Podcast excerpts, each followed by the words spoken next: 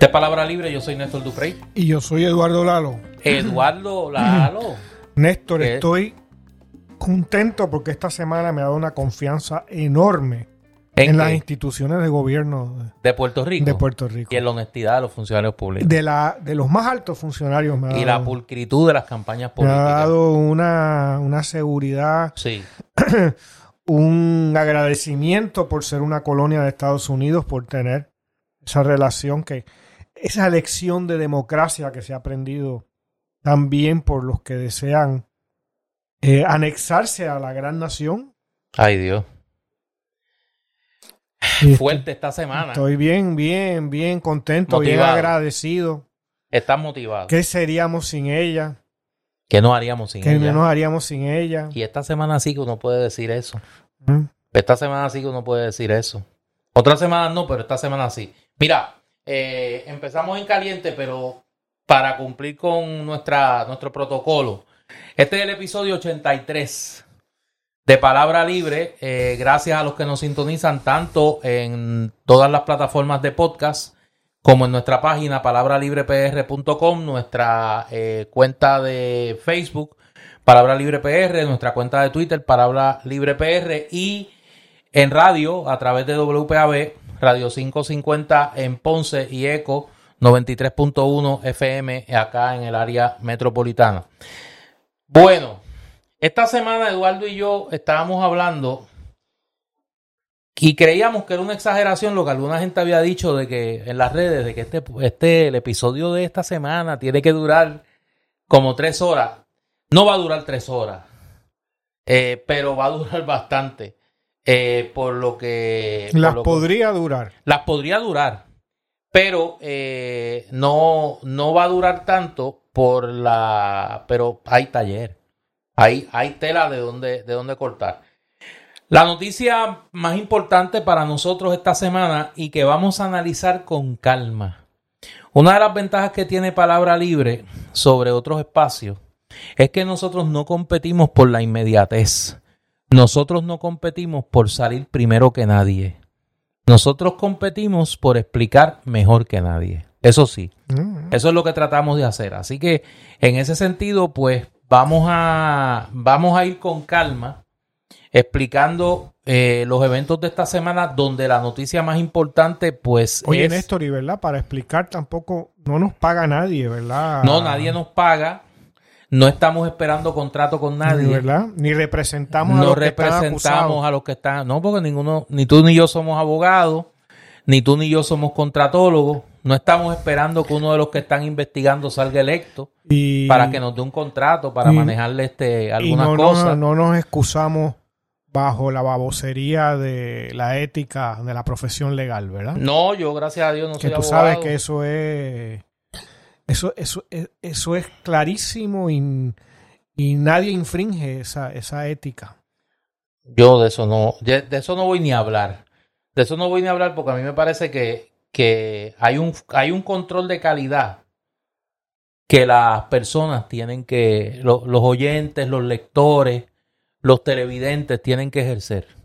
Eh, si usted sabe que una persona, pues, hace unas representaciones a través de un micrófono o a través de una columna o a través de un artículo o a través de un libro, lo que, la manera que esa persona se comunique, porque está motivado por un interés económico, un interés profesional, que no es el intento de analizar y de explicar objetivamente las cosas, pues usted tiene que ejercer No, su si- criterio si- y no, si el bufete no de, los, consumir. de los acusados tiene un nombre nuevo es el bufete WKQ Ay Dios, fuerte. esa es la realidad No, no, no, no, fuerte. se reúnen, deben reunirse allí y todo Vamos con calma a explicar la noticia. Lo he dicho ya cuatro veces, a ver si esta vez puedo terminar. Sí, perdona, No, no, tranquilo, tranquilo, pero eh, no, no es que eh, el tema tiene muchas aristas, Mm. tiene muchas aristas. Eh, esta semana, el miércoles, se dio a conocer que al otro día, el jueves, se iba a declarar culpable en el Tribunal Federal el señor Joseph Fuentes Fernández. y se dio a conocer que se iba a declarar culpable de delitos relacionados a su incumbencia como presidente y tesorero de un supercomité de acción política que operó durante la campaña electoral del 2020 en favor de la candidatura a la gobernación del el funcionario electo número uno.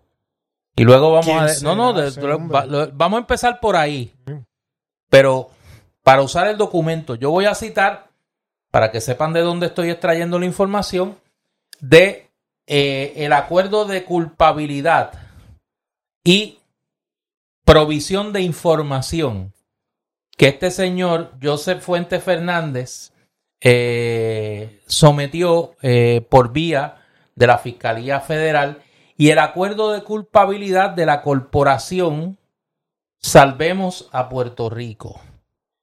Salvemos a Puerto Rico era un comité de acción política que se organizó para eh, promover la candidatura de, el, de a quien el los documentos de la Fiscalía Federal identifican como el oficial público número uno, que lo describen como un oficial público electo en la rama ejecutiva del gobierno de Puerto Rico. Y como el público no sé si está consciente, en la rama ejecutiva del gobierno de Puerto Rico solamente hay un oficial electo. No, pero si vamos, si vamos más, vamos más allá.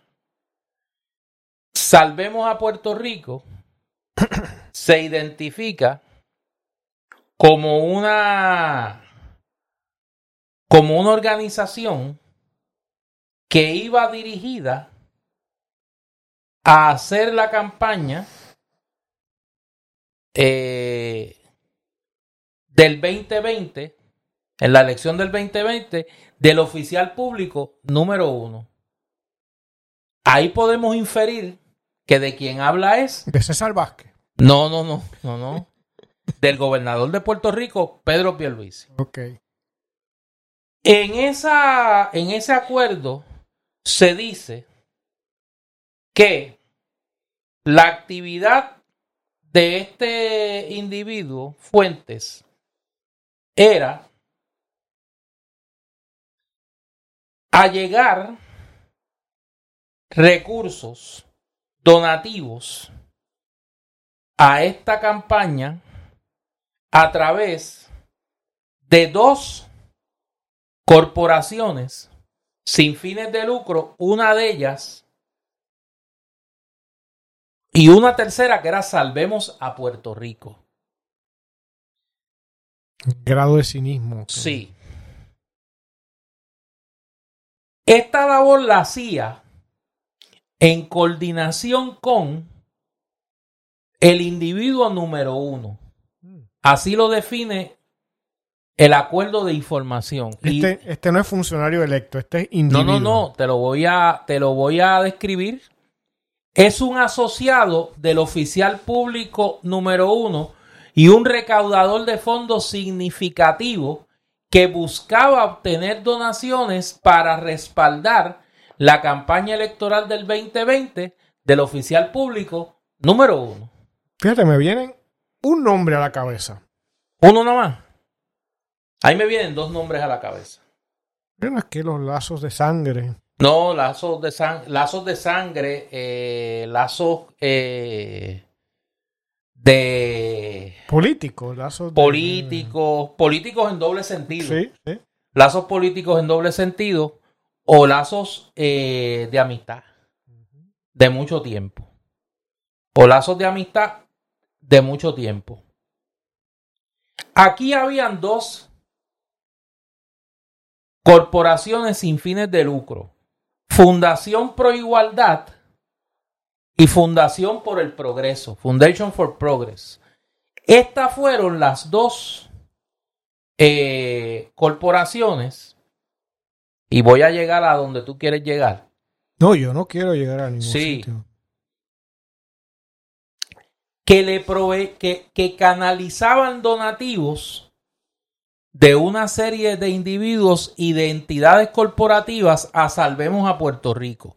Salvemos a Puerto Rico se inscribió originalmente en Virginia y su filial en Puerto Rico se inscribió el 24 de junio de 2020. La filial de Puerto Rico tiene como agente residente a Roberto Cacho. Roberto Cacho, un desarrollador que es amigo personalísimo del gobernador Pedro Pierluisi. Y digo que es amigo personalísimo porque recordarán que cuando se dio la controversia de la entrenadora del, entonces candidato, Pierluisi, eh, uno de los que intervino eh, llamando a la, a la susodicha era Roberto Cacho. O sea, que es un amiguísimo. Igual que aquel es el cuñadísimo, pues este es el amiguísimo de el, el gobernador Pierluisi. O sea que este es el circulísimo. Sí.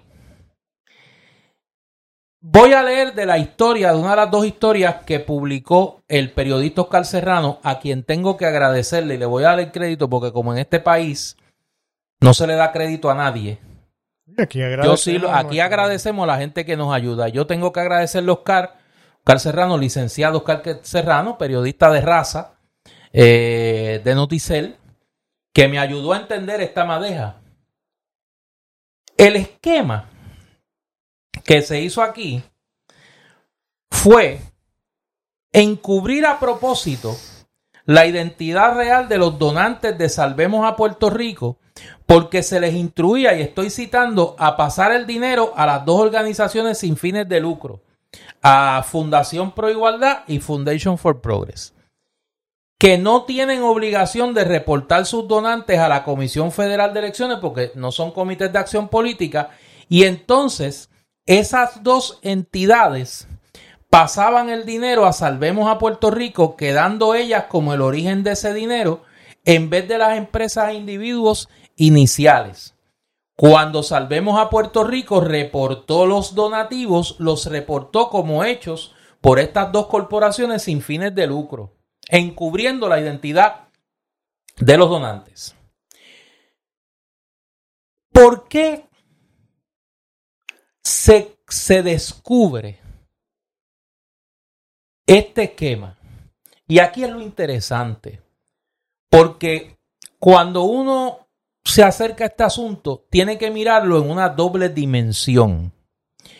Los delitos en tanto violaciones a la ley federal de elecciones de los que este individuo se está declarando culpable y salvemos a Puerto Rico se está declarando culpable y que el acuerdo con la Fiscalía Federal los obliga a enmendar los informes ante la Comisión Federal de Elecciones de Salvemos a Puerto Rico para ya no informar los donativos como hechos por las dos corporaciones, por Foundation, la Fundación Pro Igualdad y Foundation for Progress, sino por los individuos o las corporaciones que canalizaron esos donativos a través de estas dos corporaciones fatulas para dárselos a Salvemos a Puerto Rico y contribuir a la campaña de Pedro Pierluisi.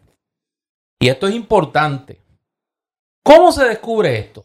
O sea, Néstor, para que esté claro nuestros oyentes, lo que el acuerdo, si te entendemos bien, llega es a que este señor eh, Fuentes, Joseph Fuentes, pase menos tiempo en la cárcel. Si él eh, revisa los informes que sometió sobre esa fundación, salvemos a Puerto Rico, y en lugar de poner a las fundaciones fatulas esas que son están ahí para encubrir, nombrar a una serie de personajes aparentemente muy cercanos al gobierno actual. Los vamos a ver. Los vamos a ver. Porque la Fiscalía Federal hace dos cosas. En el, en el documento de información que acompaña el acuerdo de culpabilidad.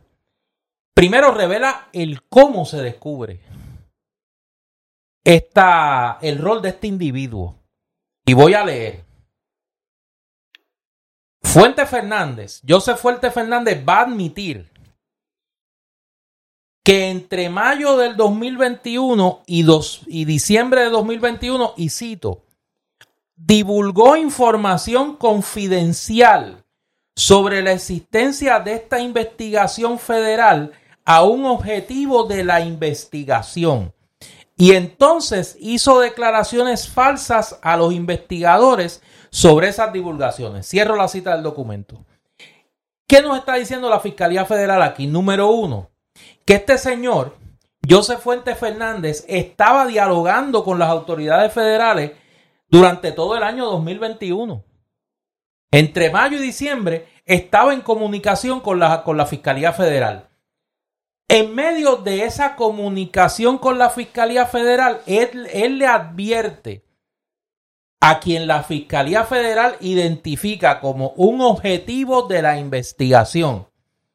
Lo que en mal español se dice una tarjeta, un, un blanco de la investigación. Que no dicen quién es. Sospechoso. Un sospechoso. Y entonces le miente a los investigadores, al FBI, sobre las divulgaciones. Me imagino que les dijo que él no le había dicho nada.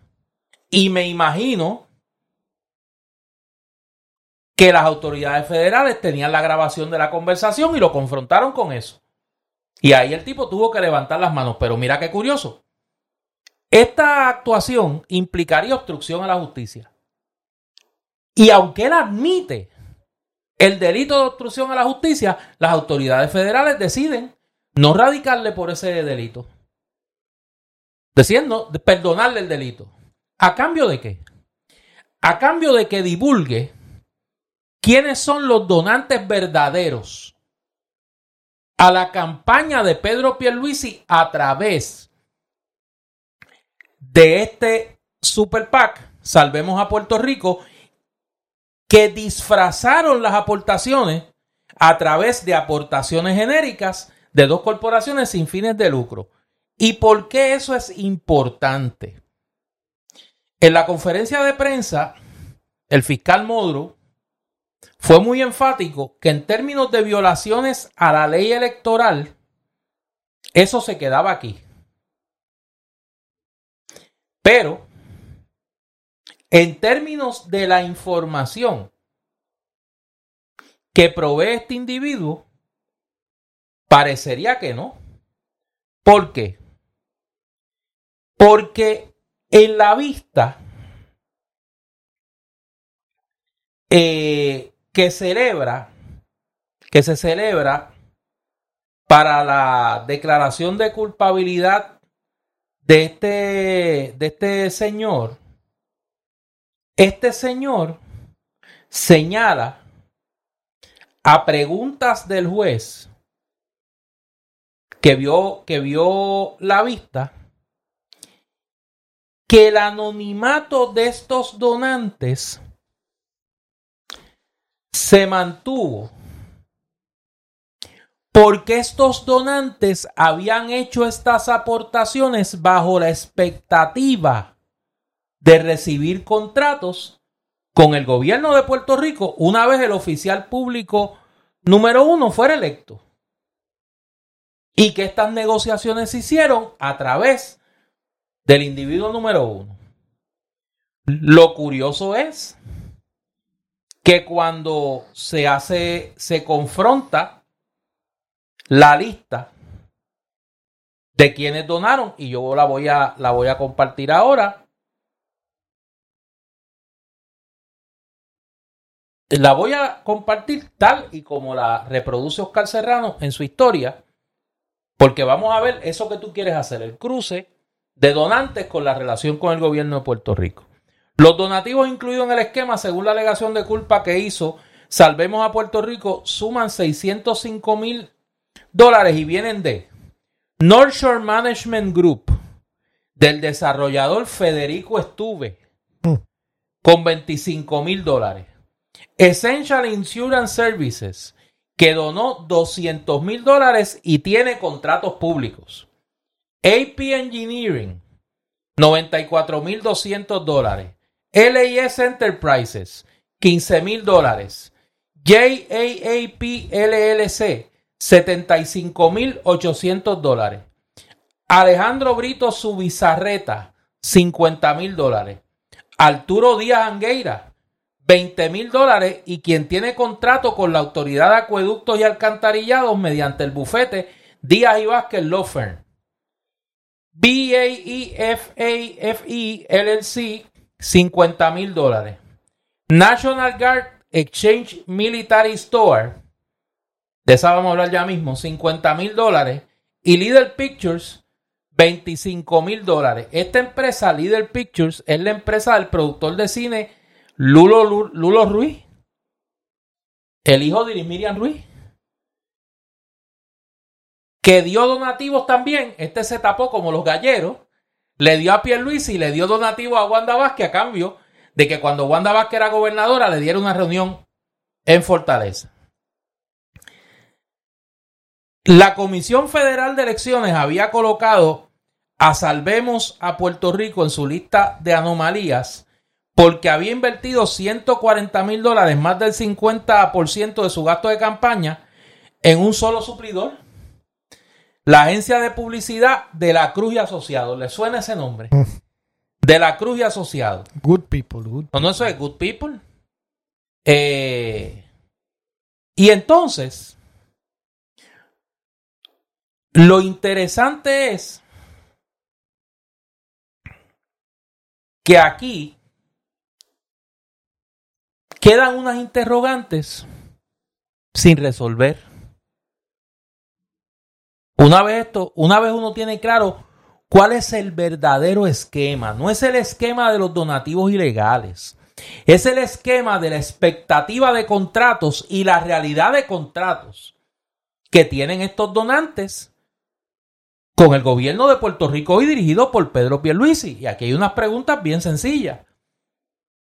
¿Cuánto sabía el gobernador de este esquema? ¿Quién es el individuo número uno y cuál es su relación con el gobernador de Puerto Rico? ¿Quién es el secretario de gabinete que se identifica en esta, en esta información que acompaña el alegato de culpabilidad del señor Fuentes? ¿Por qué en la conferencia de prensa el fiscal federal fue tan elusivo cuando se le preguntó si el Departamento de Justicia de Puerto Rico había colaborado en esta investigación? ¿Y por qué? ¿Y por qué? Te pregunto. No, no, no, esa es la pregunta que yo hago, ¿por qué? Y lo hago porque se señala que hay un secretario de gabinete involucrado en esto. Y podría ser el secretario de Bueno, es secretario de gabinete. Secretario de Justicia, secretario de gabinete. ¿Por qué aparentemente se le ocultó al Departamento de Justicia la información sobre esta investigación? Porque, repito, más allá de las violaciones a la ley electoral federal que ahora se adjudicarán, aquí hay información suficiente para indagar si se dio el delito de Pay for Play. Es decir, aquí hubo una gente que dio dinero para la campaña del gobernador, encubrieron su condición de donantes bajo la expectativa, dicho por este señor Fuentes, en la vista de declaración de culpabilidad, la expectativa de que iban a hacer negocios con el gobierno de Puerto Rico.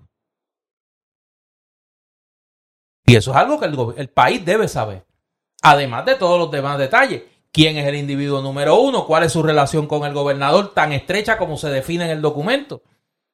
¿Qué secretario de gabinete estaba involucrado en esto? ¿Y cuánto sabía el gobernador? ¿Cuánto sabía el gobernador de estos hechos? Es difícil, por no decir imposible de creer, que Pedro Pierluisi no sabía que personas tan ligadas a él como los que se insinúan en esta petición, en esta información que da lugar a una alegación de culpabilidad de una persona que tiene una relación de más de 20 años con Pedro Pierluisi, que es su amigo estrecho. Es muy difícil creer que Pedro Pierluisi no sabía de esto.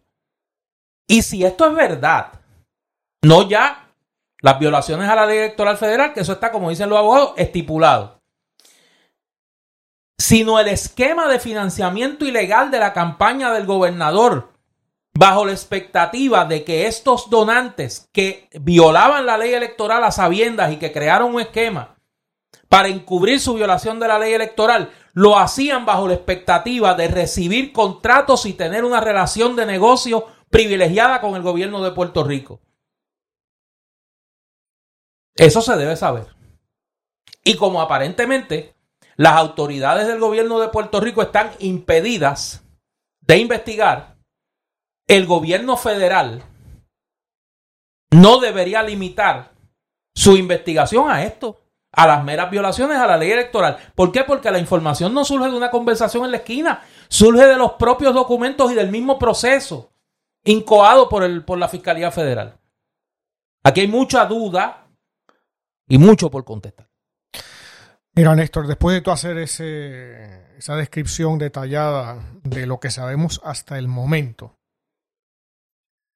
eh, ni tú ni yo somos abogados, afortunadamente. Dios nos protege. Así es. Eh, y no tenemos ningún límite santurrón como tienen muchos en la profesión legal, que parecen curas españoles de otra época, ¿no? Que justifican los pecados más grandes debajo de la supuesta eh, autoridad de la institución que representan, ¿no? La institución que a la que le están haciendo daño como ha ocurrido en muchos casos con sacerdotes en diferentes épocas. Por si acaso, estoy haciendo una generalización, ¿no? Hay muy dignos representantes de, de la iglesia. Pero nosotros no tenemos que chuparnos el dedo, ni hablar con 20 salvaguardas. Yo hablo como ciudadano, que no soy otra cosa. Estamos aproximadamente a no llega a año y medio del gobierno de Pierluisi. Esto quiere decir que igual que el alcalde de Humacao, del cual hablaremos posteriormente, que está en su primer cuatrenio, no es que desde el día uno, desde antes de ser electo, ya hay toda una serie de esquemas y todos unos mecanismos turbios, por no decir ilegales o inéticos, no solo para financiar una campaña política, en el caso de este particular, eh, para financiar una primaria, ¿no? Y generar una serie de eh, elementos propagandísticos eh, que afectaran a la candidata opositora, que era la exgobernadora Wanda Vázquez. Sino que aquí hay toda una serie ya de esquemas, eh, estructuras, etcétera, de cara a la toma del poder y la administración de ese poder. Déjame interrumpirte porque quiero precisamente sobre ese tema dar la cita exacta de las expresiones que hizo, las tenía aquí en español, un querido amigo hizo, me hizo el favor de enviármela en inglés y en español. Se preocupó para que yo entendiera y le agradezco. Eh, las expresiones del fiscal federal Jonathan Jacobson, a las que yo hice referencia en la vista, donde este individuo se declaró culpable y explica que de este esquema, y cito, se beneficiaban tanto los donantes como el último, como en última instancia, el oficial público número uno. Y dice, que es Pierre Luis. Hubo dos, estoy citando ahora al fiscal Jonathan Jacobson en la vista de declaración de culpabilidad de este señor Joseph Fuentes. Hubo dos beneficios primarios, primarios que se obtuvieron de este esquema. Había un entendimiento en Puerto Rico de que los donantes podían obtener un beneficio al permanecer en el anonimato. No estarían conectados a contribuciones políticas sustanciales y además los oficiales del gobierno que, en última instancia, este es Pierluisi, serían los beneficiarios de los anuncios, no podrían ser asociados a los beneficios que posteriormente pudieran recibir estos donantes. La anonimidad era el motivo último y funcionaba en ambas direcciones. Beneficiaba tanto al donante y en última instancia los recipientes reales y esta especie de tercero beneficiado de las contribuciones, que es el oficial público, cierro la cita. Ante esa expresión del fiscal Jacobson, el juez le solicita a Fuentes Fernández que confirme si ese es el esquema. Y él contestó, lo ha descrito certeramente. Lo ha descrito certeramente. Ese esquema y la relación de negocios y beneficios mutuos del gobernador y sus contribuyentes no es el objeto de esta acusación. El fiscal federal Stephen Modrow dice, y cito, quiero enfatizar que la conducta ilegal en este caso fueron las declaraciones falsas que hizo Fuente Fernández y el Super PAC a la Comisión Federal de Elecciones. Cierro la cita. ¿Cómo se corrige esa ilegalidad? Enmendando los informes. Digo yo, una vez los informes demuestren que estos individuos aportaron a la campaña de Pedro Pierluisi bajo una presunción de mutuo beneficio y que se puede probar que, un, que las dos partes del mutuo beneficio se han, se han realizado. Es decir, Pedro Pierluisi recibió el dinero para su campaña política y estos empresarios recibieron contratos en el gobierno de Puerto Rico. Ejemplo. Solamente, además de los que di, voy a dar el más grotesco que por eso le hice, cuando hice la lista de ese voy a hablar después. Aquí hay un individuo de nombre Ricky Castro, que incorporó en el 2002 una empresa que se llama Castro Business, que desde ese entonces es el concesionario del fideicomiso institucional de la Guardia Nacional. Esas son las tiendas de la Guardia Nacional. Pues este individuo, durante la campaña del 2020, aportó desde el fideicomiso de la Guardia Nacional 50 mil dólares a la campaña de Pedro Pierluisi. Este mismo individuo, Ricky Castro, fue el que se dio a conocer en las vistas sobre las pruebas COVID, la compra de pruebas COVID por el gobierno de Puerto Rico, de que le vendió al gobierno 50 mil pruebas serológicas, donde solo entregó una pequeña parte de ellas y 200 de las que vendió tenían problemas para poder extraer los resultados de las pruebas. ¿Qué pasó con este señor? Nada. Nada. ¿O pasó algo con él? Nada. Un aportador anónimo hasta hoy de la campaña del gobernador de Puerto Rico. Y por eso es importante distinguir lo que está procesando en este momento la Fiscalía Federal y la información que adelanta se va a producir o se va a autenticar cuando salvemos a Puerto Rico, enmiende su informe. En un país de ley y orden, las agencias del gobierno de Puerto Rico investigarían, pero es que no pueden. No pueden.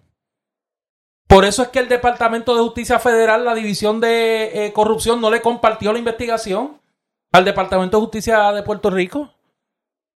Eso es parte de lo que hay que explicar. Bueno, continuando con lo, que, sí, sí, con lo que decía, que, es para ilustrar lo que tú estás eh, poniendo con tanto necesario detalle. si esta persona acusada, este Joseph Fuentes, es un amigo de dos décadas, por lo menos, de Pedro Pierluisi, que ha dado antes, aparentemente, me imagino, contribuciones, no es de suponer, por lo menos, que ha contribuido con Pedro Pierluisi, que se ha reunido múltiples veces, que es un amigo, o sea, que habrán comido, eh, reunido incontables se hospedaron veces. juntos. Se hospedaron juntos, etcétera. O sea, no- lo que quiero concluir no es un extraño, no es un conocido que apareció hace dos años, sino es una relación, una relación este, eh, eh, estrecha. Y este señor acaba de soltar esta bomba, es decir, dar unas declaraciones para salvar su pellejo. Aún así, aparentemente pasará en la cárcel un tiempo. Está traicionando a su amigo. Sabe que le está haciendo un potencial daño gigantesco. Según las declaraciones de este Joseph Fuentes, hay un- una persona muy de muy estrecha relación con Pierluisi. Da a entender que es una relación familiar. ¿No? Bueno, dice Vamos, o podríamos, que es una relación estrecha. Que Podríamos- allegado al gobernador. podríamos especular que es una relación ese tipo, porque esto ya se ha hablado. ¿No? Múltiples veces. Aquí mismo lo hemos hablado en otros episodios. En donde se habla de un miembro de gabinete. Otra, nuevamente, no es un extraño a Pedro Pierluisi. Es alguien que él nombró. Y más de un- una persona enterada en estos asuntos, sin que hayan prueba concluyente al respecto, dejo eso claro, especula que podría ser el secretario de Justicia, Emanueli. ¿No? Yo quiero traer un dato. Pedro Pierluisi fue secretario de Justicia. En la primera administración del doctor Pedro Rosselló. No acusó a nadie por corrupción. Y nuevamente, tiempo dirá, pero el retrato que se produce aquí es como cuando antes las fotos eran análogas y uno las ponía en el desarrollador, ¿no? En la bandeja de ese químico, ¿no? Que iba a la impresora, le daba luz a través del negativo al papel y uno ponía y se daba esta maravilla, ¿no? De que poco a poco iba surgiendo una imagen. Pues todos nosotros, los puertorriqueños y más allá, eh, incluyendo las autoridades estadounidenses, cogieron ese papel ese negativo expuesto y lo pusieron en la bandeja del desarrollador y está saliendo una imagen de familia, personas muy estrechas al gobernador, muy cercanas al gobernador, estrechamente relacionadas. No hace año y medio todavía de que está en el poder. Esto ya viene trabajándose desde el comienzo, desde antes de, de, la toma de poder, de ganar las elecciones. En otras palabras, la foto que sale de ahí, la imagen que sale de ahí, es la de un funcionario público, en este caso el gobernador de Puerto, de Puerto Rico, Pedro Pierluisi,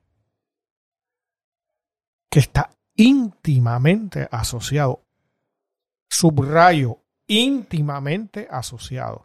En otras palabras, es parte de, o podría ser parte de, por lo que esto muestra. Porque eso o tiene una lobotomía y no se da cuenta de nada. Y ese no es el caso. Fíjate otro Eh, dato, Eduardo, interesante, abonando a tu teoría. El juez que iba a ver este caso, esta vista originalmente era el juez Pedro Delgado, del Tribunal de Distrito de Puerto Rico, amigo del gobernador. El juez Pedro Delgado se inhibió. ¿Por qué se inhibió? No se, no se sabe. Lo que sí se sabe es que hubo que traer a un juez de New Hampshire, de nombre Joseph, Joseph Laplante, del Tribunal de Distrito de Estados Unidos de New Hampshire, a ver el caso porque el juez Pedro Delgado se inhibió. Amigo del gobernador. En otras palabras, lo, el, que sale de esa bandeja del, de, del desarrollo, de, con el desarrollador, no esa imagen, es la de un gobernador íntimamente asociado y no como en lo pasivo, sino en lo activo también, con muy serios actos y esquemas de corrupción. Este es un profesional que es abogado, que fue secretario de justicia, que ahora es gobernador, que jura respetar la ley y todas esas cuestiones, que tiene a lo mejor a su secretario de justicia implicado en el esquema. ¿Y qué ha dicho? O sea, si a mí o a ti o a cualquier persona hay, no te digo el 10%, el 2% de las implicaciones que se desprenden, de las conclusiones que se desprenden de este informe que tú acabas de dar, que no lo dijo cualquiera, lo hace un fiscal federal. Y que aquí implica la, la, la pérdida de la libertad de gente y el, descrédito, el desaforo en el caso de que sean abogados, etcétera, etcétera.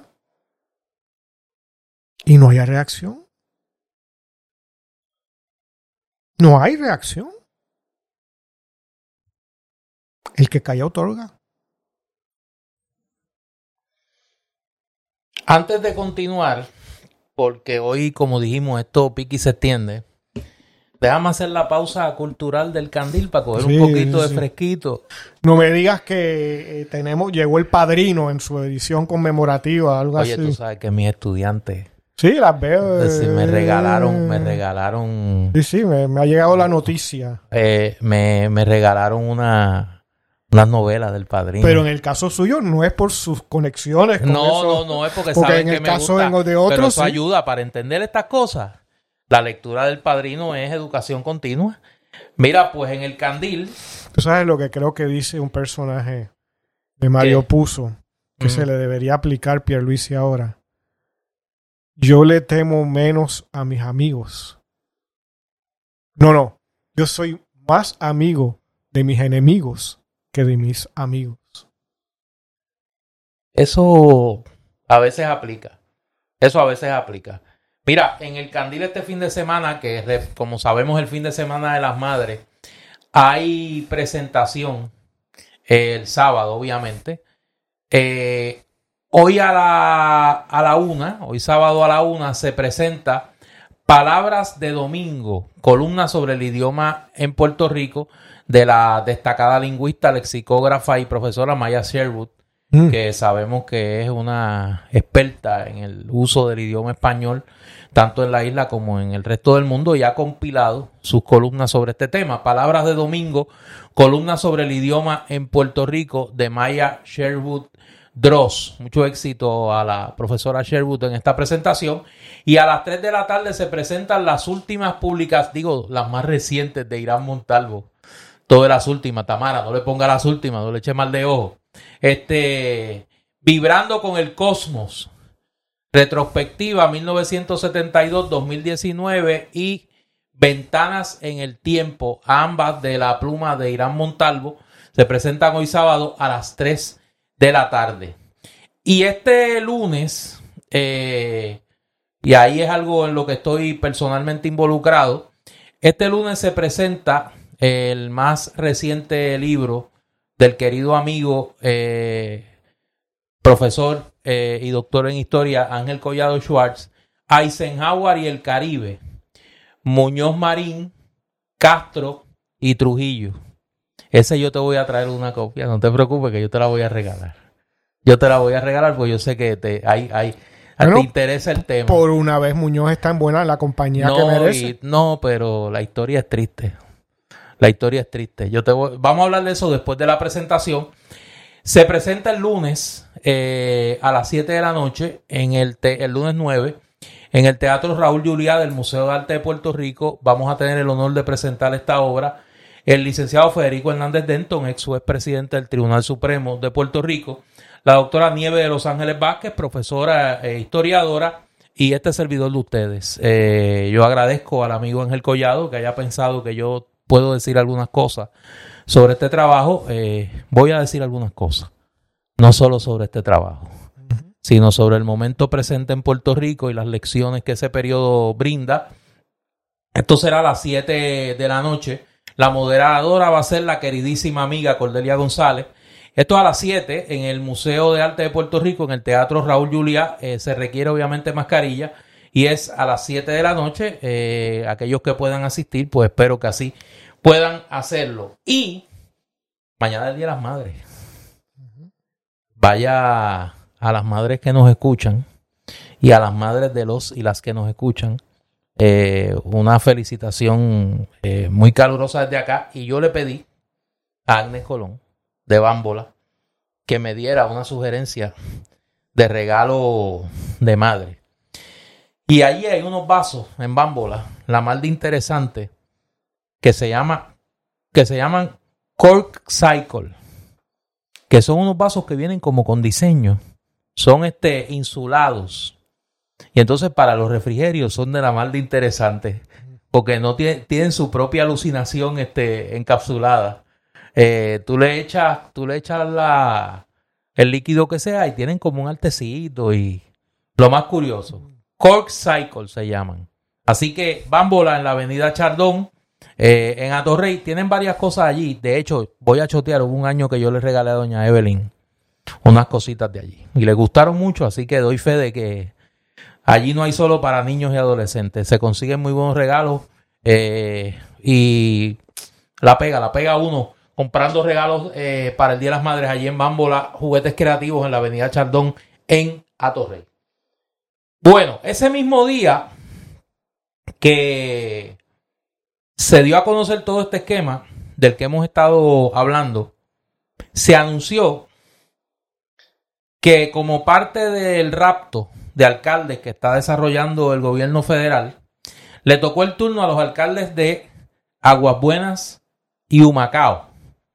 Lo curioso de esto es que estos son alcaldes relativamente recientes. El de Humacao es como Pierluisi, ni un año y medio en el poder. El otro en su segundo término. Pero el, ese, ese otro, yo creo que el anterior, de Aguas Buenas. Luis Arroyo.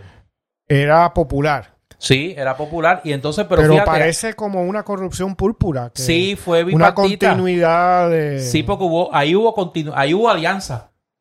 Ahí hubo alianza. Fíjate, ahí hay una alianza. Sí, sí, sí. Ahí hubo soborno.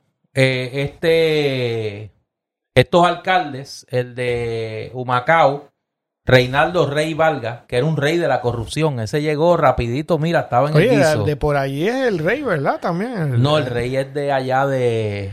Albert Méndez. Del sur, del sur.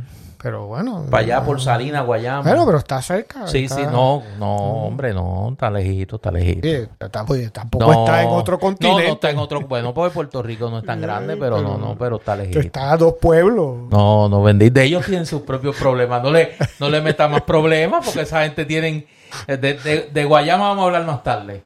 Y el alcalde de Aguabuena, Javier García Pérez. Básicamente el mismo esquema. Estos alcaldes recibían eh, que soborno a cambio de otorgarle contratos eh, para recogido de basura a la empresa Waste Collection de Oscar Santa María y, a contratos de eh, embreado a la compañía Year Asphalt de eh, los señores Raymond Rodríguez y Mario Villegas. El esquema es básicamente el mismo y es parte de esta mega investigación que parecería que es una especie de tangentópolis boricua. ¿Y qué fue la Tangentópolis?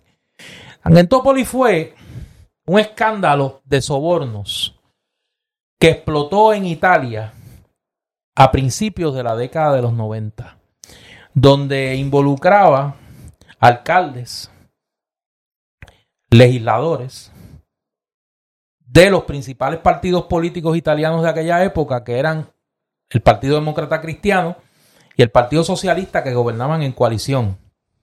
Allí comenzó una campaña que en italiano se denominó como manipulite, que eran manos limpias, donde los jueces comenzaron a procesar, le perdieron el miedo, a procesar a los políticos italianos que habían recibido sobornos de eh, empresarios y elementos del bajo mundo. Eso se llevó a la cúpula política italiana por el mismo medio. El Tangentopoli es quizá uno de los escándalos de corrupción más famosos de Europa y limpió a la clase política italiana que había surgido luego de la Segunda Guerra Mundial. Surgió una nueva clase política allí. De hecho, Silvio Berlusconi es el hijo de esa, de esa crisis política y perfeccionó. Una gran simiente. Por eso perfeccionó eh, la corrupción y desde entonces Italia vive en una grave crisis de gobernabilidad. Eh, pero el hecho es que en un momento dado el sistema decidió, era tanta la corrupción que no podía seguir soportándola. Aquí parece que los federales decidieron tener su propio operativo de manipulite y, su, y de velar esta Tangentópolis, porque de lo que estamos hablando aquí es de una cantidad.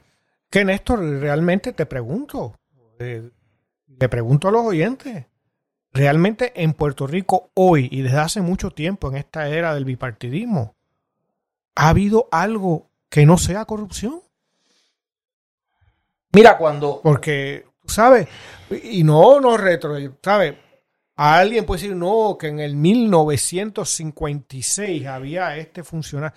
Oye, no hay nadie vivo prácticamente de esa generación. Claro. Estamos hablando en nuestro tiempo. Vamos a decir, en lo que va del siglo XXI. Hay un afuera de la corrupción en los gobiernos de ejecutivos del bipartidismo. ¿No? Pues uno puede alegar que hubo unos, ¿sabes?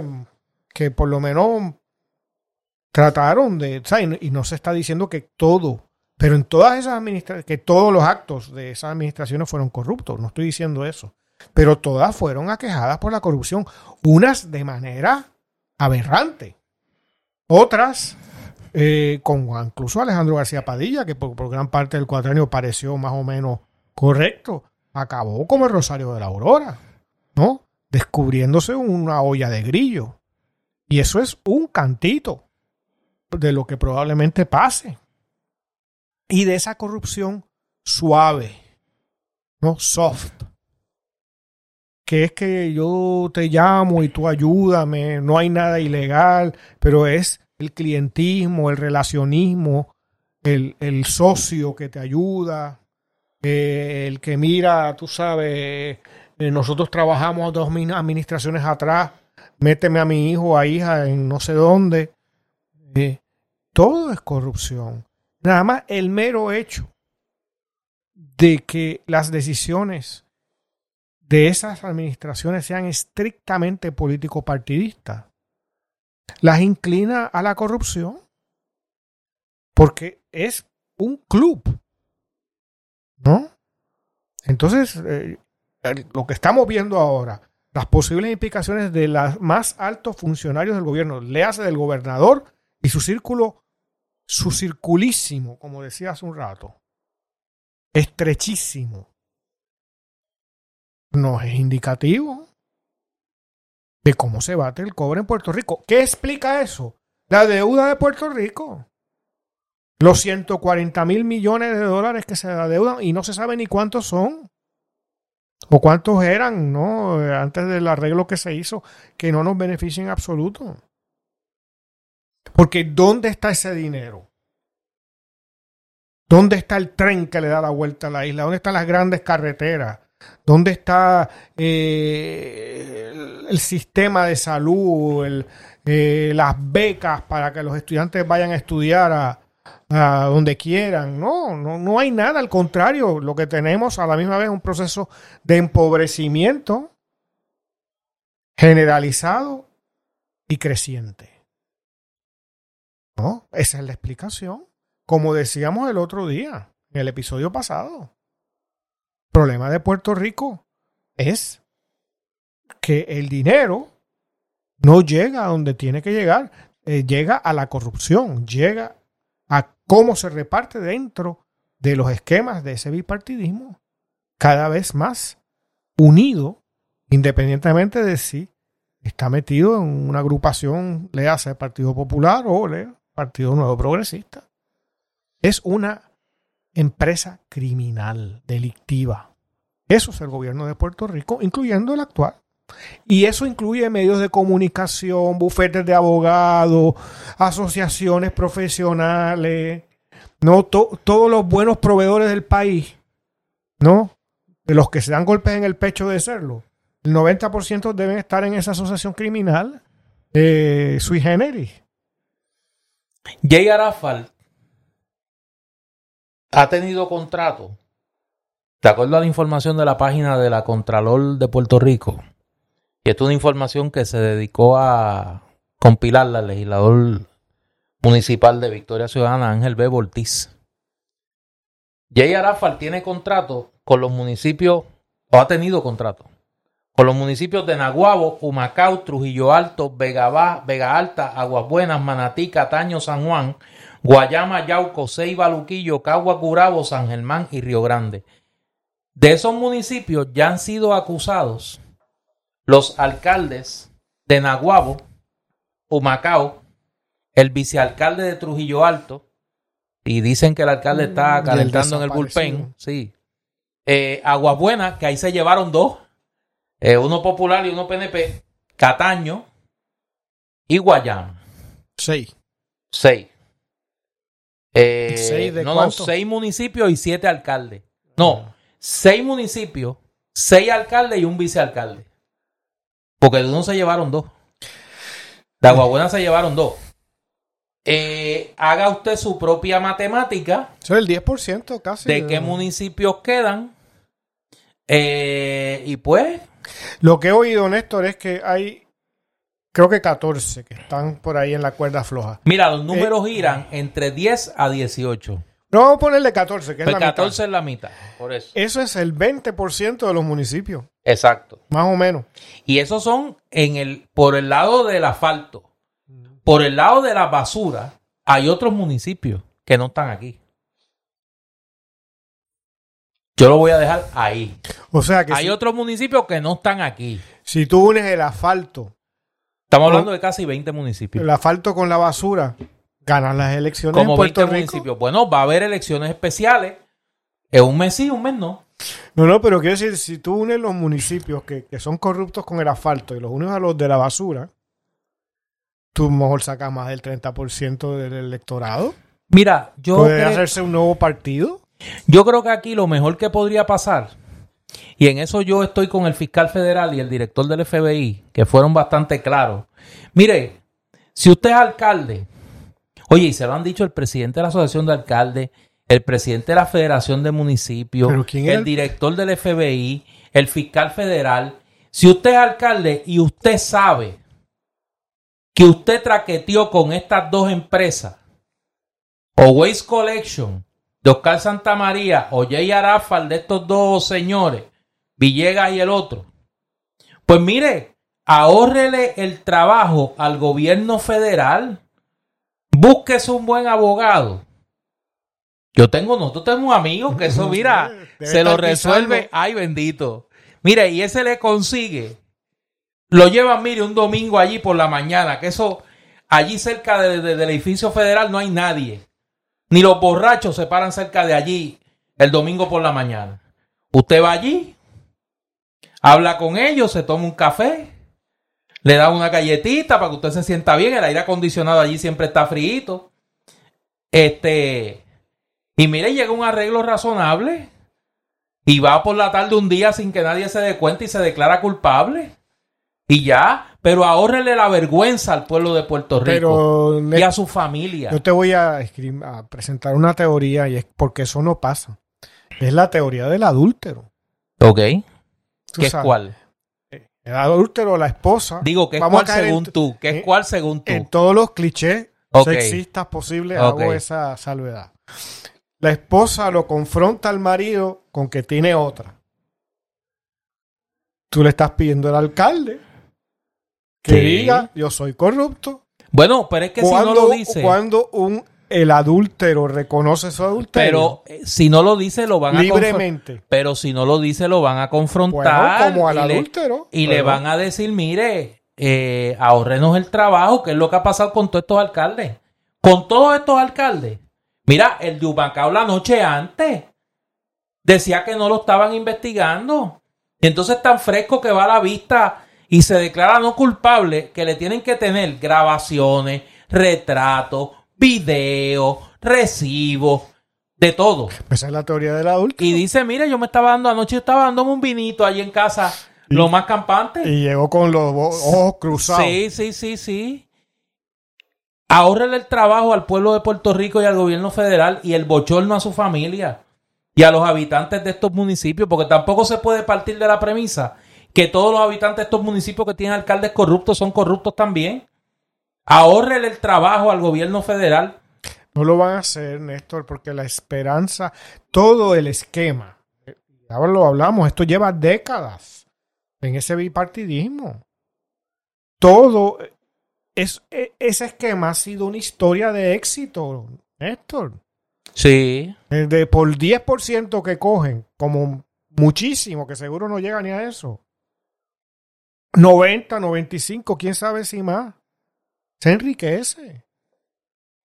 ¿No? Se salva. Y hasta estos, el gobernador, el circulísimo, todo eso que ahora están amenazados. El cuñadísimo. El, sí, Y el el, amiguísimo. el amiguísimo y cuñadísimo del Y la circulísimo. hermanísima. La, la hermanísima. Pues eso.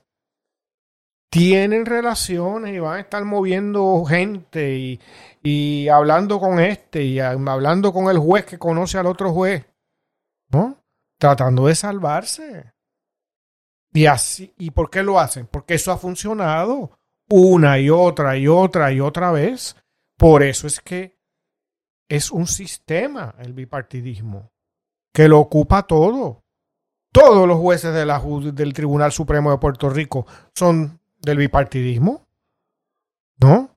Eh, todos los puestos tipo ombudsman, eh, tú sabes, todo el de la de ética, todos, todos son del bipartidismo y responden a quienes lo nombraron. Claro, claro.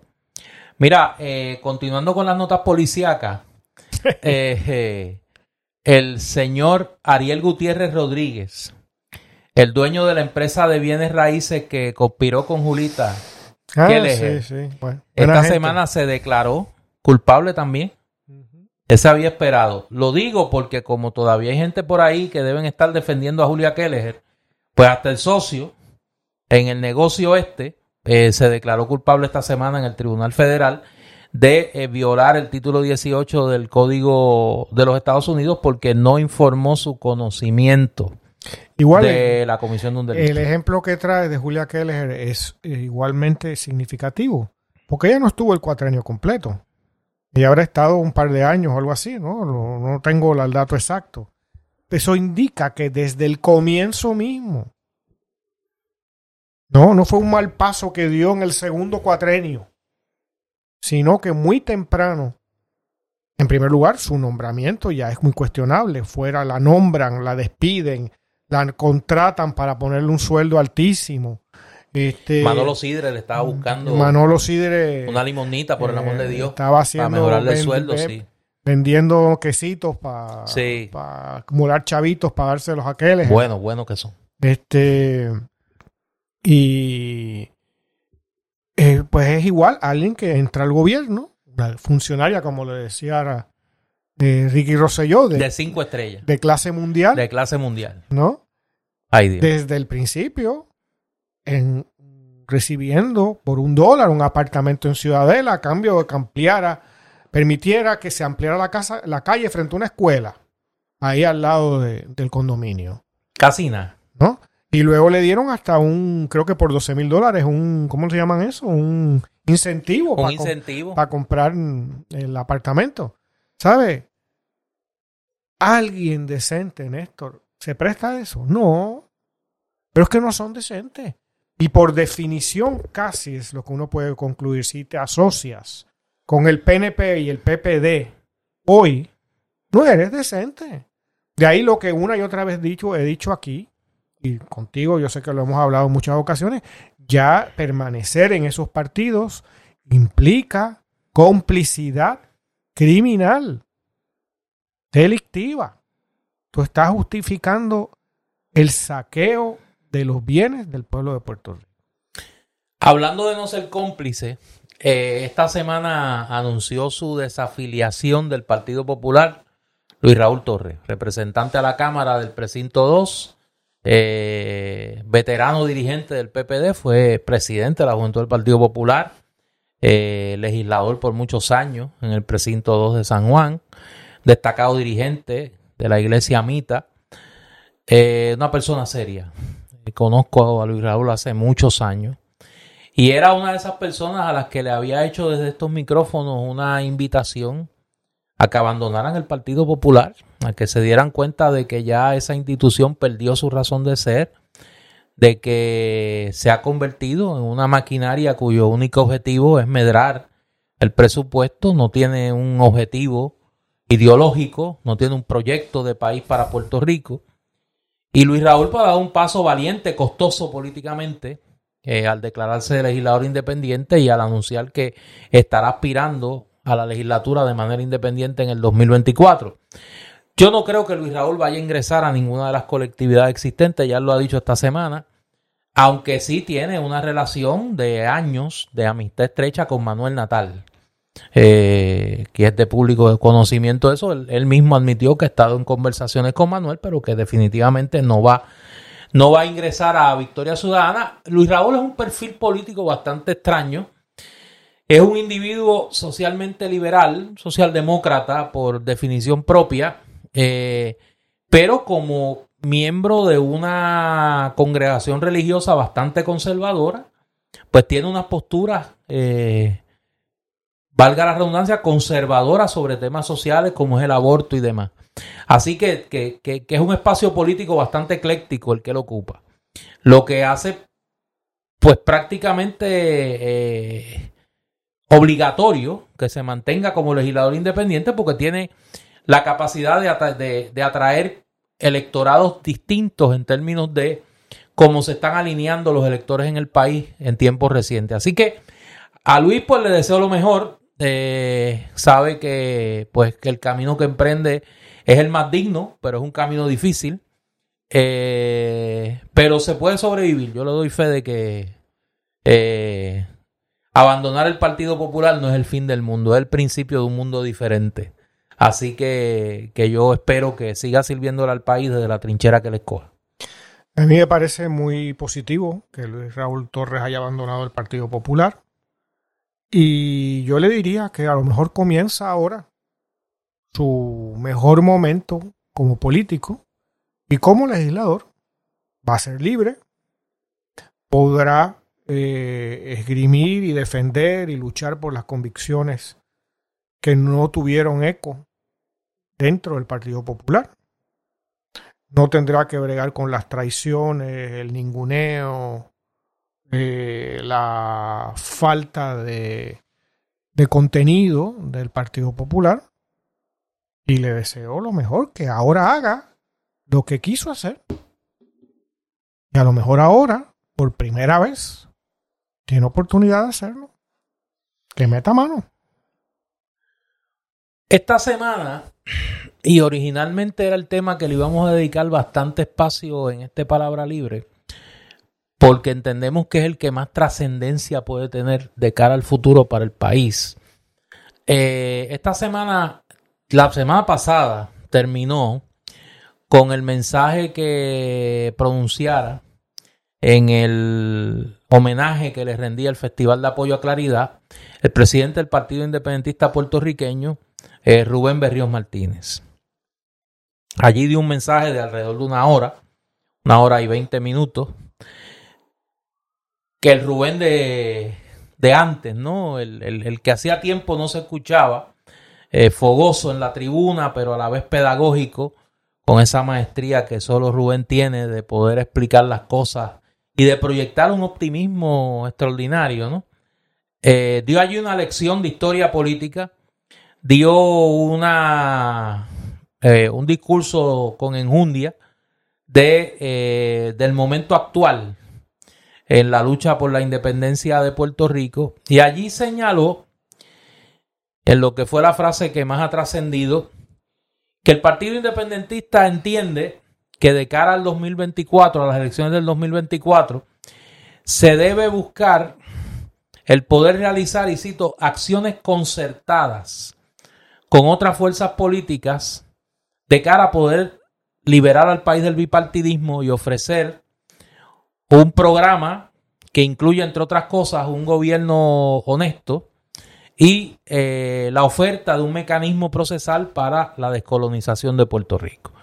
Y que el independentismo tenía que moverse hacia esa aspiración de alcanzar el poder, repito, eh, definiendo esos dos objetivos programáticos y eh, intentando acciones concertadas con otras fuerzas políticas. Yo tengo que decir lo siguiente, a mí no me sorprendieron las expresiones de Rubén Berríos Martínez por muchas razones. Algunas de ellas pues obviamente me las reservo. Pero entiendo que a la mayoría de la gente le sorprendieran porque se esperaba que el Partido Independentista puertorriqueño actuara conforme a lo que había sido su tradición reciente de eh, mirar con suspicacia los acercamientos a otras fuerzas políticas. Yo tengo que decir sobre eso y aquí pues eh, tengo, un, tengo un sombrero con dos picos, el pico de historiador y el pico de, de, actor periférico del proceso político en algún momento.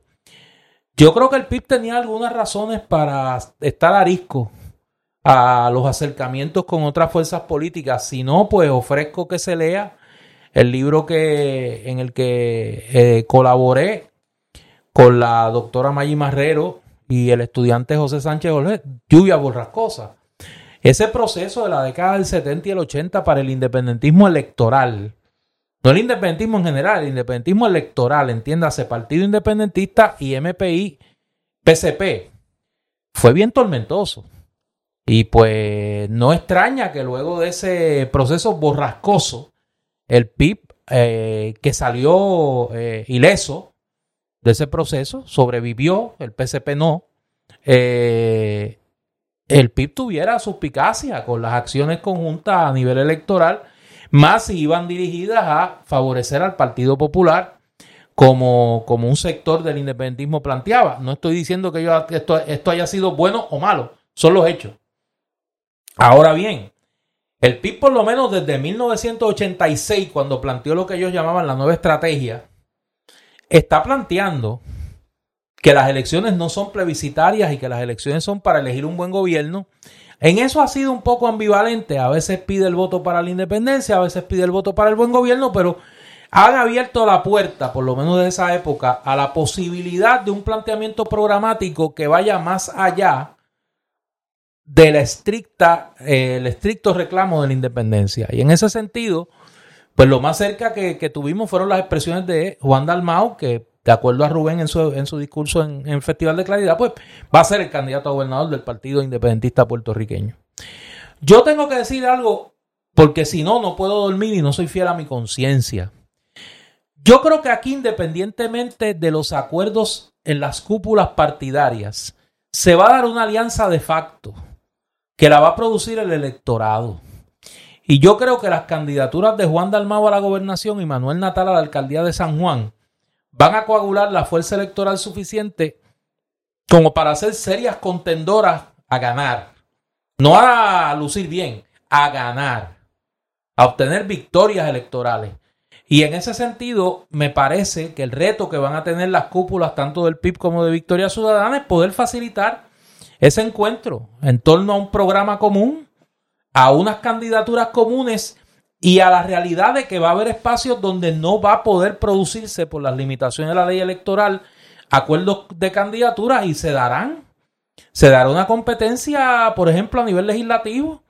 Hay municipios donde yo creo que deben de aspirar a, a, postular candidatos comunes, pero me parece que esas dos candidaturas, la de Juan Dalmau a la gobernación y la de Manuel Natal a la alcaldía de San Juan, van a definir un espacio político propio que va a rebasar las dos cúpulas partidarias y que va a generar una alianza, de hecho, del electorado eh, que quiere, que está harto, hastiado del estado de cosas en Puerto Rico. Vamos a ver, pero me parece que el mensaje del discurso de Rubén Berrío pues corrobora eh, muchas cosas y abre puertas que algunos creían que estaban cerradas. Yo insto, Néstor, a que nuestros oyentes lean el discurso de Rubén Berríos, yo creo que ofrece una interpretación histórica de la historia moderna puertorriqueña que vale la pena leer. Mucha gente no tiene claro cuál ha sido el proceso que ha tenido que sobrellevar eh, el movimiento independentista a lo largo de, del siglo XX, eh, el reclamo eh, injusto y superficial que se hace a veces ¿no? a los puertorriqueños de por qué no han podido liberarse, pues la pregunta es muy sencilla. ¿Cómo con una par de pistolas y un par de rifles eh, tú puedes vencer al país que tiene la bomba atómica? Y sistemas de inteligencia, de policía, y que es el país que no solo ha dominado el mundo moderno, sino que lo ha seducido. La americanización no es un problema de los puertorriqueños, es un problema mundial. Si uno prende la radio en Japón o en Rusia o en Hungría, va a escuchar a elementos de la cultura popular comercial, ¿no? La más comercial estadounidense. Y va a ir a un cine y va a ver la misma película que ponen acá en un cine. ¿No? Eh, hay un poder enorme. Y lo, como dice el propio Rubén Berrío, lo impresionante es que eh, la cultura puertorriqueña, que ha mostrado una capacidad de resistencia ejemplar, a mi juicio, como pocas, ¿no? No solo ha sobrevivido aún más de un siglo de esa oposición y esa fuerza, sino que está creciendo y en un gran momento. Eh, las, la unidad es, como he dicho tantas veces, una unidad de mínimos, no de máximos. Podemos tener 99% de diferencias, pero un 1% de coincidencia. Esa es la unidad, ese 1%.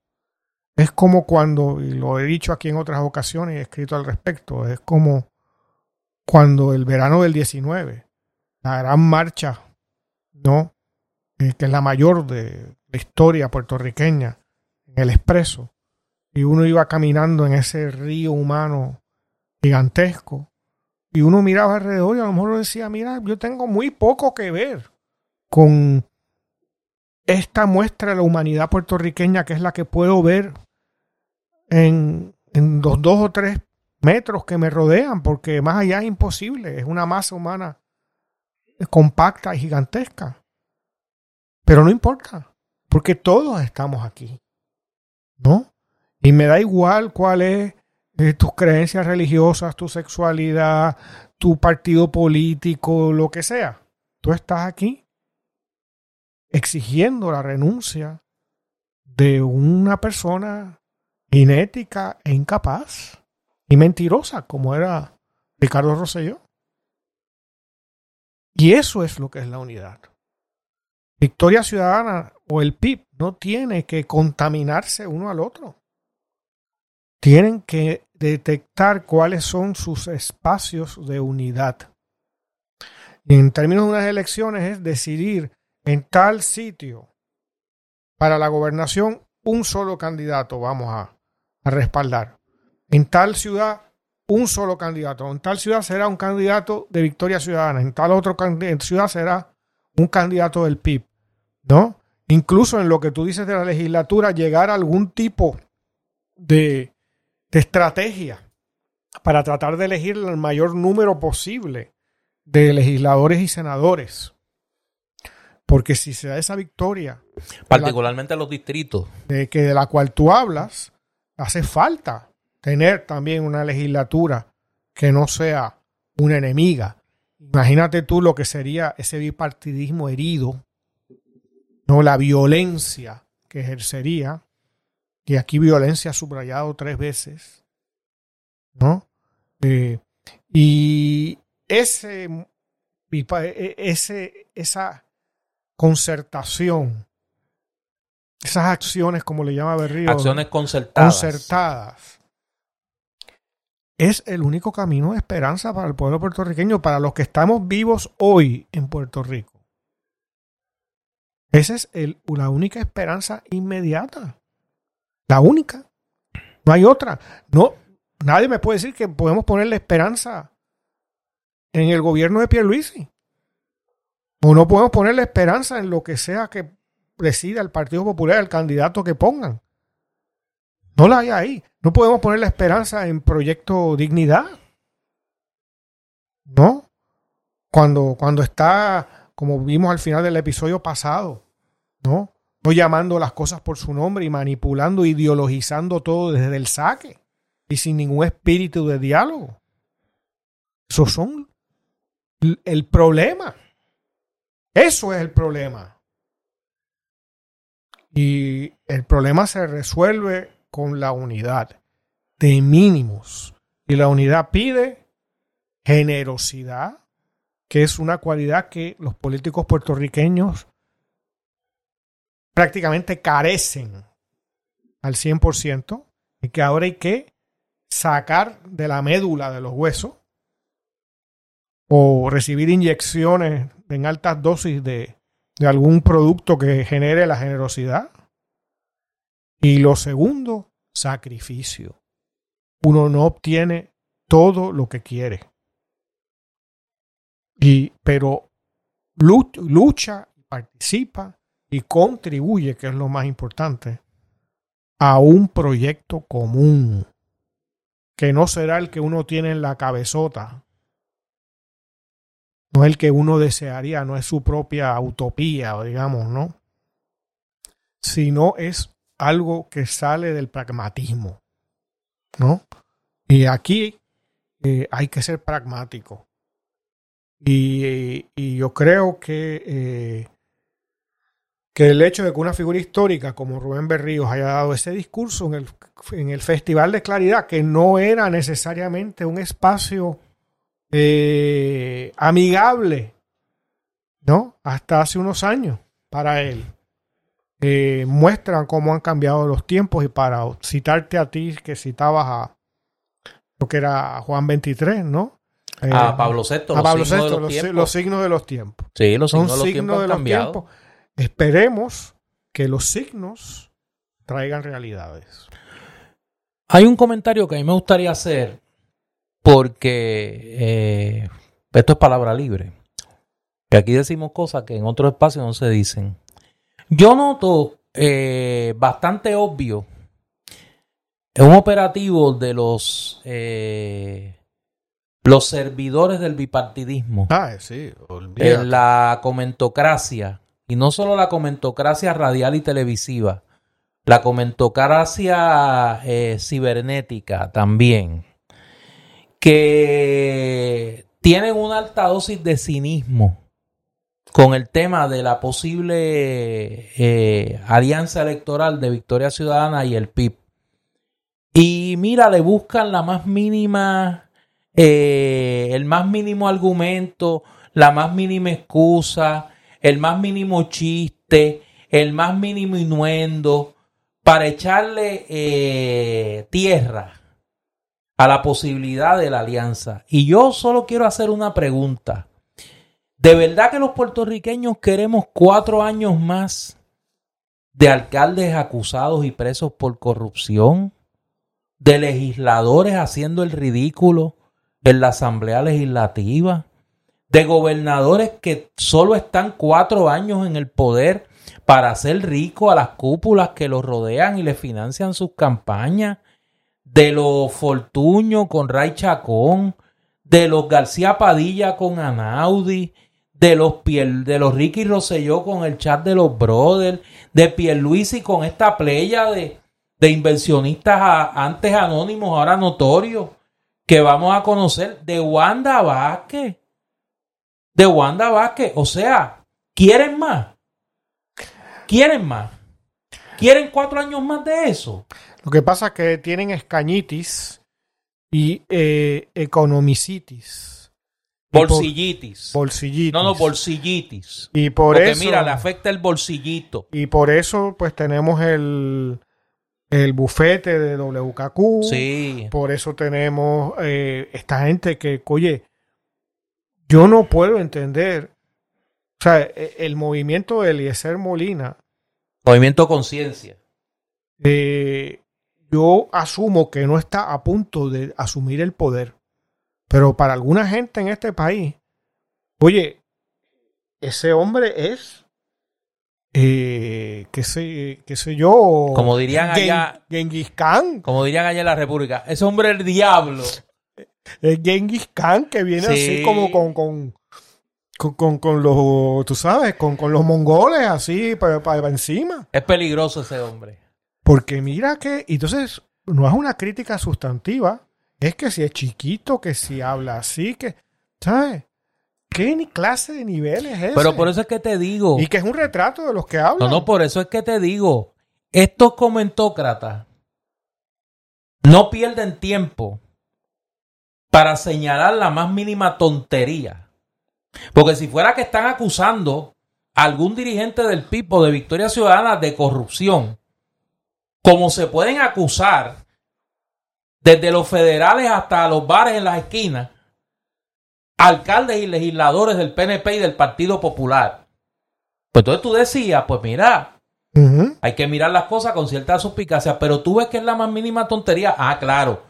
Porque el triunfo de una alianza del PIB y de Victoria Ciudadana les corta el subsidio existencial que representa la contratología del bipartidismo para esta gente. Y el contratito al bufete y el contratito a la agencia de publicidad, el contratito a los manejadores de, de redes sociales, el contratito a los que te hacen las relaciones públicas, el contratito a los que se llevan a comer a los periodistas, a los que se llevan a janguear este, en el weekend y en los días de semana, a quien haya que llevarse a janguear. Y ese es el problema. Esa casta es la que tiene a Puerto Rico como está, viviendo de bochorno en bochorno por los casos de corrupción. Y cómo le roban millones de dólares al pueblo de Puerto Rico. Oye, y sobre eso. Hoy sábado son las elecciones del Partido Popular para Ah. escoger el, Ah, sí. el próximo alcalde de Guayama. Ah, no, yo estoy con Narmito hasta el eje. Sobre eso yo voy a decir lo siguiente. Eso, porque- la elección de Narmito asegura el final del, del Partido Popular. O sea, tú estás en la estrategia cínica del exterminio. No, y yo Partido reitero mi intención de hacerme miembro del Partido Popular para que por lo menos tengan un miembro en el 2022. Para que al final haya alguien apague la Sí. Eh, ayer comenzaron a comenzó a circular en las redes sociales Ah, no. una sí. fotografía de un pasquín que habían desplegado en Guayama, donde aparecía la foto de Nalmito Ortiz y decía, ¿quieres que este negro sea el próximo alcalde de Guayama? No permitas que Guayama se pinte de negrito, en vez de Nalmito, de negrito. Vota por O'Brien para la alcaldía. O'Brien es uno de los candidatos que está aspirando el doctor O'Brien contra Nalmito Ortiz. Yo sobre esto tengo que decir lo siguiente. A mí nadie me tiene, y lo puse en las redes sociales así, lo quiero repetir aquí en Palabra Libre. A mí nadie me tiene que explicar qué es el racismo, ni qué es la gordofobia, ni qué es el prejuicio, ni qué es el odio visceral fanático sin razón alguna. Porque todas esas cosas las he vivido. Nadie me las tiene que contar. Como las he vivido y nadie me las tiene que contar, las desprecio con todas las fuerzas de mi espíritu. Es una vergüenza que en el Puerto Rico del siglo XXI tengamos que ver barbaridades como esta. Y peor aún, si es cierto lo que se comenta desde ayer, que esta barbaridad tan grotesca, tan bochornosa, es producto de la propia campaña de Narmito Ortiz para que la gente le coja pena y vote por él, lo que refleja es la, lo execrable de la personalidad de Narmito Ortiz. Y cómo se confirma que este individuo representa lo peor en la política puertorriqueña. Las malas prácticas que este país rechaza parecerían encapsuladas en un solo individuo.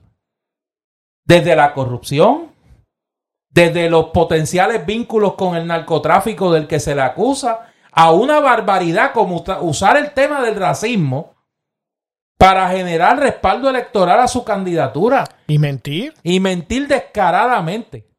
Yo tengo que pensar, y me dirán que soy un iluso, que nadie puede ser o tan tonto o tan bruto, para decirlo en un lenguaje que me entienda, nadie puede ser tan bruto o nadie puede ser tan cínico para hacer una cosa como esta. Yo no puedo creer que esto haya sido Nalmito Ortiz.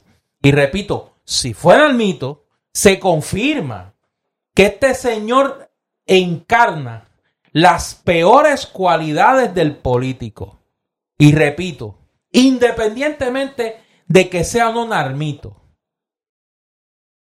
yo voy a levantar mi voz contra el racismo, contra la gordofobia, contra la homofobia, contra el prejuicio contra la mujer, contra todo lo que represente discrimen en Puerto Rico. Porque no se esconden, no se esconden ya para traer el odio y la inmundicia que se ha apoderado de la conversación política en sociedades como la norteamericana aquí a la puertorriqueña. Y por lo menos yo no lo voy a permitir, no lo voy a tolerar con mi silencio. Es cierto, Néstor, que en ese pasquín al que tú aludes, eh, el nombre del opositor del árbitro estaba mal escrito. No, no está correcto. Está correcto. Es O'Brien. Yo creía que era O'Brien, ¿no? Pero es O'Brien. Pero por eso hay sospecha. O sea, una gente dice que es Nalmito, una gente dice que no. Mire, fuera Nalmito, no fuera Nalmito, traer el tema del racismo a la política puertorriqueña es vergonzoso, es bochornoso. Y cada día son más los que utilizan las redes sociales, por ejemplo, para el racismo, para la gordofobia, para la homofobia, para el discrimen contra la mujer, para todas esas conductas que son execrables, son bochornosas. No deben ser parte de la conversación política en Puerto Rico. Yo soy Néstor Duprey. Y yo soy Eduardo Lalo. Esta es Palabra Libre y nosotros regresamos así mismo como terminamos hoy en una semana.